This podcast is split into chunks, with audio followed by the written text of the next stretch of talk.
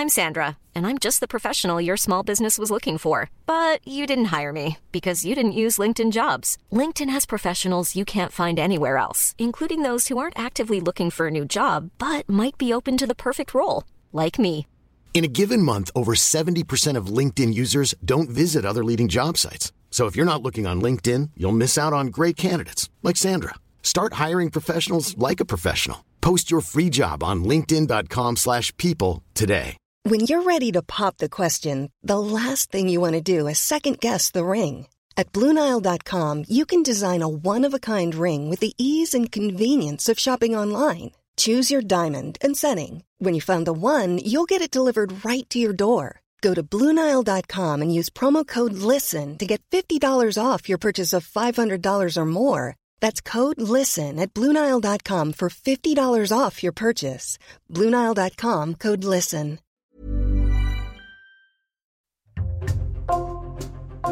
Bonjour, c'est Jules Lavie pour Code Source, le podcast d'actualité du Parisien. Le Parisien a raconté le 12 octobre un féminicide commis près de Dunkerque dans le Nord en 2019. Ce féminicide restera à jamais impuni et pour cause, c'est la mort du mari et meurtrier de la victime un an plus tard qui a été le point de départ de l'enquête. Dans Code Source aujourd'hui, deux journalistes du Parisien, Vincent Gautrono du service police-justice et Vincent Mongaillard de la cellule Récit.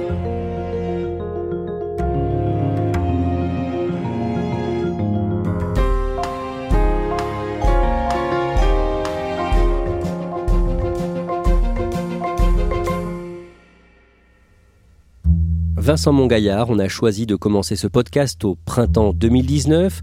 Au mois d'avril, nous sommes à Sox, près de Dunkerque, commune de 900 habitants. Présentez-nous le couple Amilière, Michel et Jocelyne Amilière. Ils sont mariés euh, depuis 45 euh, ans, ce sont des ch'tis euh, tous les deux. Lui a, a 69 ans, c'est un ancien chef comptable à la retraite, un homme ordinaire, grand, sec, à lunettes, toujours bien habillé avec des costumes sombres.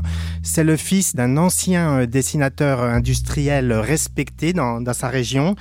Elle a 67 ans, elle aussi est, retraitée, une ancienne euh, aide comptable connue pour être très coquette, euh, qui se balade dans le village avec ses talons et ses robes très classe. Décrivez-nous la commune où ils vivent, Sox et leur maison, leur pavillon. Sox euh, est un petit village à 20 km de Dunkerque. On pourrait presque dire que c'est le, le Neuilly du Dunkerquois, puisque c'est une, une, commune aisée avec de belles demeures. Quant à la maison, c'est une jolie maison avec une cheminée, des murs euh, aux briques euh, crème. Il y a un grand terrain avec euh, des sapinettes, un barbecue, des palissades pour s'isoler des voisins et être tranquille. Michel est retraité, il était comptable chez un concessionnaire automobile. Comment est-ce qu'il est décrit par ses anciens collègues? Ses anciens collègues disent qu'il a une bonne situation parce que chef comptable dans une concession automobile, c'est un bon job. Mais surtout, ce qui leur vient d'abord euh, en tête, c'est de dire que c'est le tout mou de la compta. C'est quelqu'un, euh, dit-on, qu'on a envie de bousculer, qu'on a envie de prendre en main, euh, donc vraiment mou. Et puis on, se souvient aussi qu'il était très élégant et qu'il adorait se limer les ongles. On dit aussi qu'il est discret euh, et efficace, mais euh, tout euh, reste dans l'entreprise. Il n'y a pas de contact hors entreprise. On ne va pas au resto avec Michel Amilière. On ne prend pas des pots avec Michel Amilière. Ce couple n'a pas une très bonne réputation auprès de ses voisins. Oui, ils ne font que des histoires, ils cherchent tout le monde finalement. Ce n'est que des, entre guillemets, emmerdes avec les Amilières dès qu'on habite près de chez eux. Et c'est l'épouse, Jocelyne, qui est la plus critiquée. Oui, pour un voisin, par exemple, elle est pire que lui, c'est une teigne. Pour un autre, c'est quelqu'un de, méchant. Pour une troisième personne, c'est une femme vraiment très spéciale. C'est assez rare d'avoir euh, autant d'avis euh, négatifs et unanimes euh, dans un village. Michel et Jocelyne Amilière sont isolés. Sur place, ils n'ont pas d'amis, pas de vie sociale, ils ne vont jamais euh, au vœu du maire, ils ne sont impliqués dans aucune euh, association, on ne les voit euh, que pour parfois aller chercher leur baguette ou aller chez la coiffeuse. Le comptable à la retraite, Michel Amilière, voit quand même de temps en temps son neveu, un homme d'une cinquantaine d'années, que nous appellerons Pascal pour préserver son anonymat. Pascal habite à une centaine de kilomètres euh, de la résidence des Amilières. Il est euh, cadre. Pour lui, euh, Michel, c'est son oncle, mais aussi parrain, donc il y a un lien affectif assez important. Il ne se voit pas souvent, mais Pascal a vraiment de l'estime pour Michel, qu'il juge droit, discret, respectueux et classe.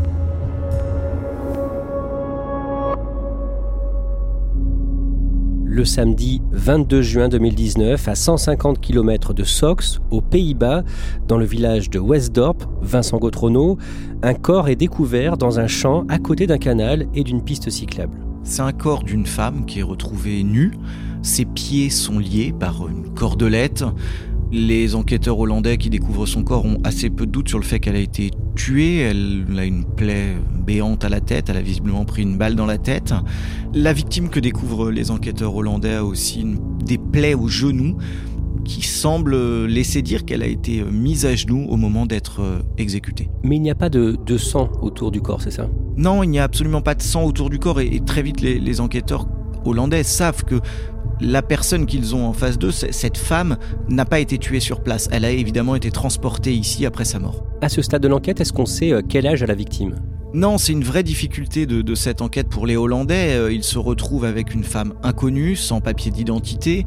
La seule chose qu'ils savent, c'est qu'elle a une soixantaine d'années. Euh, ça, ils le déduisent de leur constatation physique, tout simplement, et qu'elle a été tuée, mais ils ne savent absolument rien d'autre d'elle. J'imagine que l'ADN de la victime est prélevé?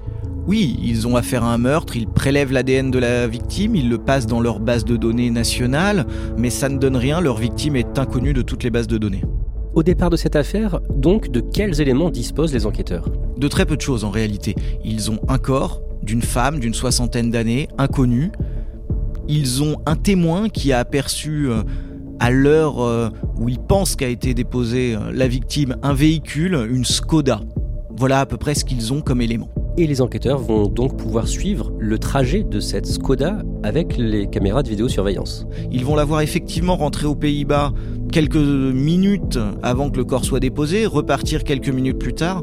Malheureusement pour eux, à ce moment-là, ils sont incapables d'identifier la plaque de cette voiture. Et jusqu'où ils peuvent suivre euh, cette voiture sur le trajet du retour? Ils s'arrêtent euh, à la frontière, ils n'ont euh, pas plus d'éléments que ça.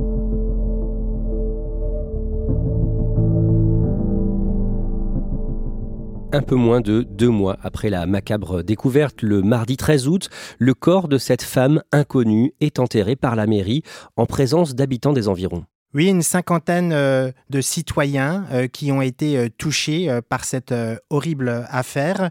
Dans la foule, il y a un curé catholique, un pasteur protestant, mais aussi le maire qui va faire un, un discours en disant Il doit bien y avoir sur cette terre une personne qui vous a aimé et à qui vous manquez. Les policiers font tout pour essayer d'obtenir des renseignements, des témoignages permettant au moins d'identifier la victime. Ils organisent même une émission de télévision, c'est ça? Une émission euh, très connue euh, aux Pays-Bas euh, qui s'appelle, quand on la traduit en français, Enquête demandée. C'est une émission avec des appels à témoins, un portrait robot qui est diffusé, des numéros de téléphone, une émission à laquelle la police et la justice hollandaise collaborent. Mais cette émission ne donnera rien on revient à présent sur le couple Amilière à Sox, près de Dunkerque. Vincent Mongaillard, sans que l'on puisse précisément donner de date, à la même période, au mois de juin 2019, il y a du changement dans le pavillon des Amilières. Dans le pavillon des Amilières, il n'y a plus euh, Michel et Jocelyne, mais uniquement Michel. Est-ce qu'on sait pourquoi Jocelyne Amilière n'est plus là? Absolument pas, et d'ailleurs personne ne s'en intéresse sur place puisqu'il y a une indifférence totale euh, du voisinage. Personne ne va s'inquiéter d'une quelconque disparition puisque personne n'aime les Amilières. Et le neveu de Michel, Pascal, dont on parlait tout à l'heure, il est surpris par ce départ? Oui, totalement surpris parce que lui, il a toujours connu euh, le couple euh, en symbiose, comme il dit, toujours ensemble. Ça fait 45 ans qu'ils sont mariés. Il ne peut pas envisager un départ de madame. Mais donc, que lui dit euh, Michel?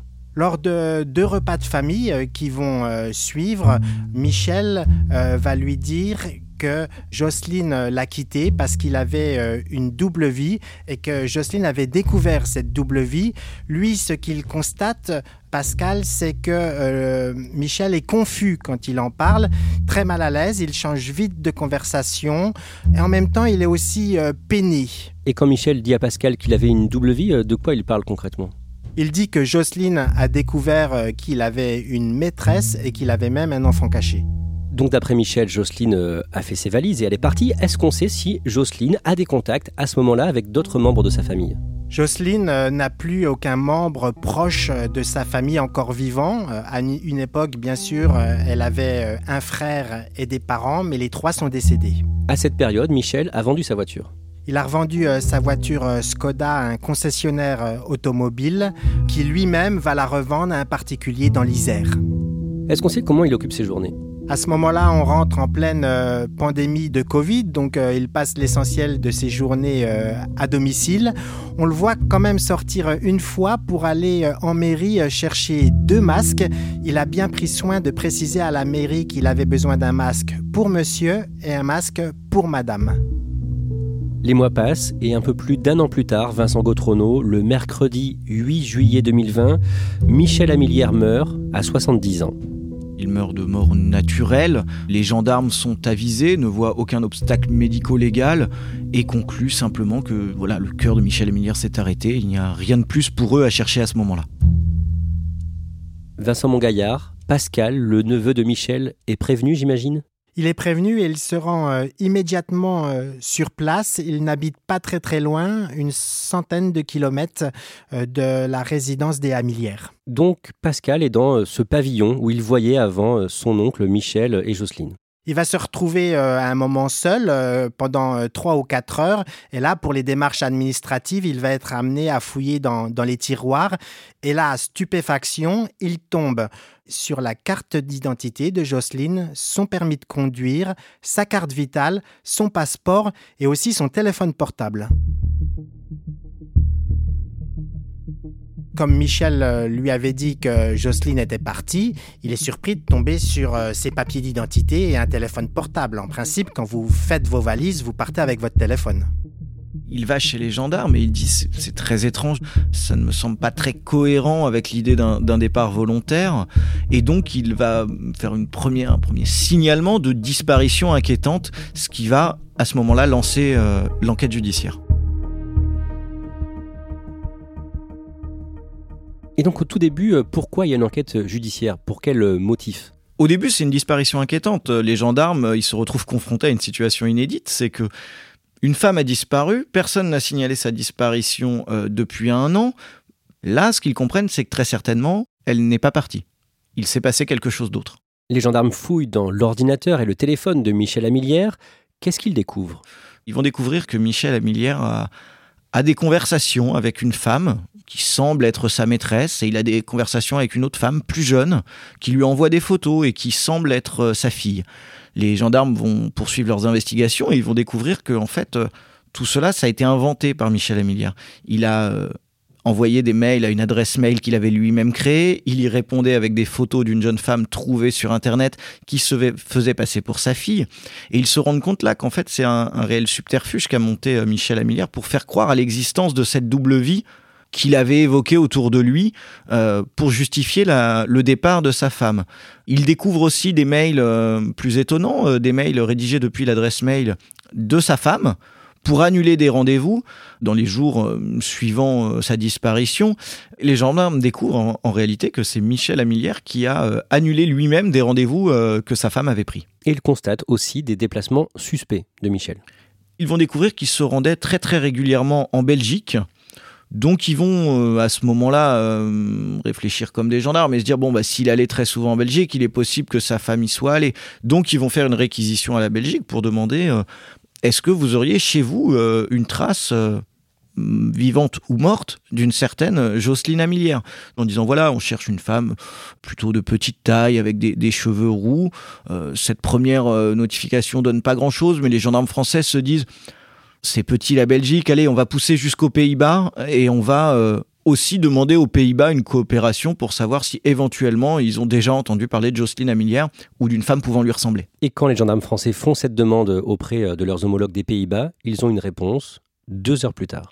Oui, c'est assez stupéfiant et, c'est assez rare dans ces euh, processus de, coopération internationale. En général, il faut du temps. Là, l'affaire est, très connue aux Pays-Bas. Et en fait, dès que cette demande de coopération internationale arrive euh, sur le bureau des, enquêteurs euh, hollandais, ça fait tilt et ils reviennent vers les gendarmes français deux heures plus tard en leur disant Nous, on a découvert il y a à peu près deux ans à Westdorp un corps d'une femme qui correspond en tout point au signalement que vous venez de faire de Jocelyne Amilière. Et donc on l'avait dit, les enquêteurs néerlandais disposent de l'ADN de la victime retrouvée à Westdorp. Effectivement, ils avaient depuis le début cet ADN, comme dans n'importe quelle enquête criminelle. Donc les Français vont amener eux-mêmes un échantillon ADN de Jocelyne Amilière, ADN que les Français ont fait en récupérant des effets personnels de Madame Amilière euh, chez elle après la mort de Michel. Et les comparaisons euh, sont rapidement effectuées et elles sont sans appel. Le corps retrouvé à Westdorp est bien celui de Jocelyne Amilière. Les enquêteurs néerlandais avaient aussi euh, la balle retrouvée dans la tête de ce corps. Oui, à ce moment-là, on sait que la femme retrouvée à Westdorp est Jocelyne Amilière. On sait qu'elle a été tuée. Maintenant, il s'agit de savoir par qui. Et les enquêteurs ont plusieurs éléments pour prouver que c'est bien Michel Amilière qui a tué son épouse. Le premier élément, c'est d'abord cette fameuse Skoda que les Hollandais avaient repérée sur place. Les enquêteurs français euh, se plongent dans les archives des cartes grises et découvrent que Michel Amilière était lui-même possesseur d'une Skoda. Étonnamment, il a mis cette voiture en vente le jour même de la mort de Jocelyne Amilière. Le second élément, c'est un fusil qui est retrouvé chez lui. Euh, effectivement, dans les tuyaux à cartouches, il manque en plus deux cartouches. Forcément, ça les interpelle, même s'ils se disent il a peut-être juste pas remplacé les cartouches. L'expertise de la balle réalisée par les Hollandais démontre que c'est ce fusil. C'est le fusil de Michel Amilière qui a tué cette fameuse balle qui a tué Jocelyne.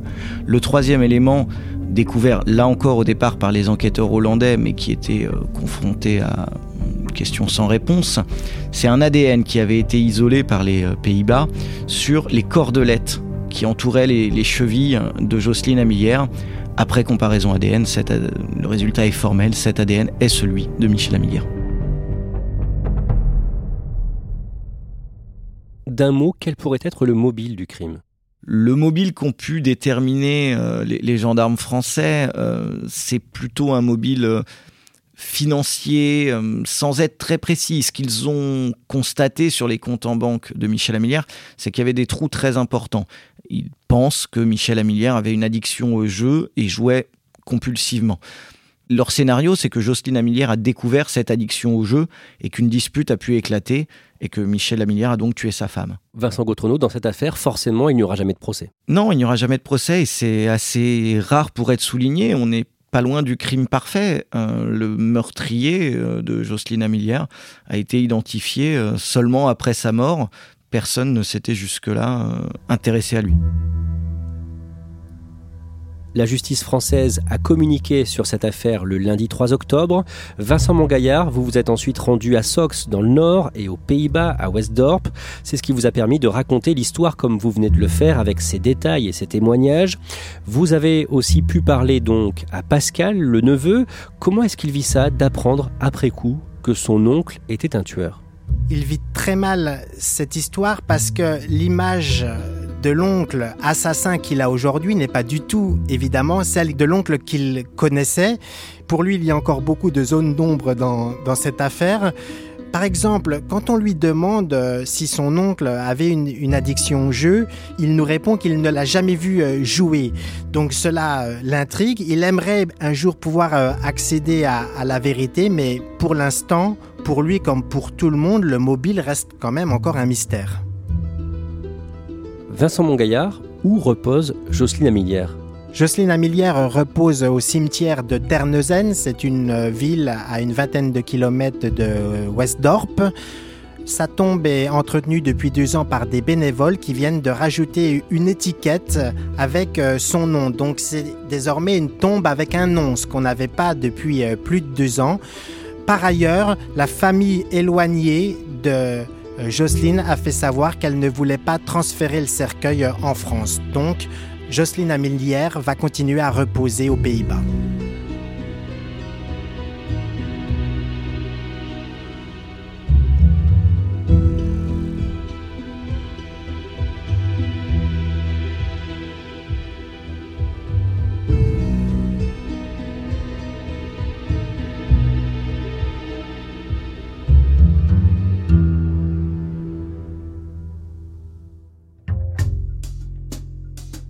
Merci à Vincent Gautrono et Vincent Mongaillard. Cet épisode de Code Source a été produit par Thibault Lambert et Clara Garnier-Amouroux. Réalisation Julien Moncouquiol. Code Source est le podcast d'actualité du Parisien. Nous publions un nouvel épisode chaque soir de la semaine. N'oubliez pas de vous abonner pour n'en rater aucun.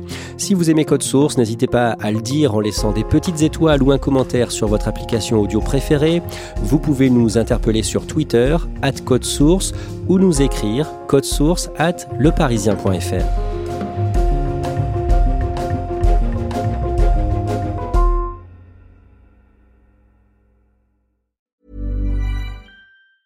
Small details are big surfaces. Tight corners are odd shapes.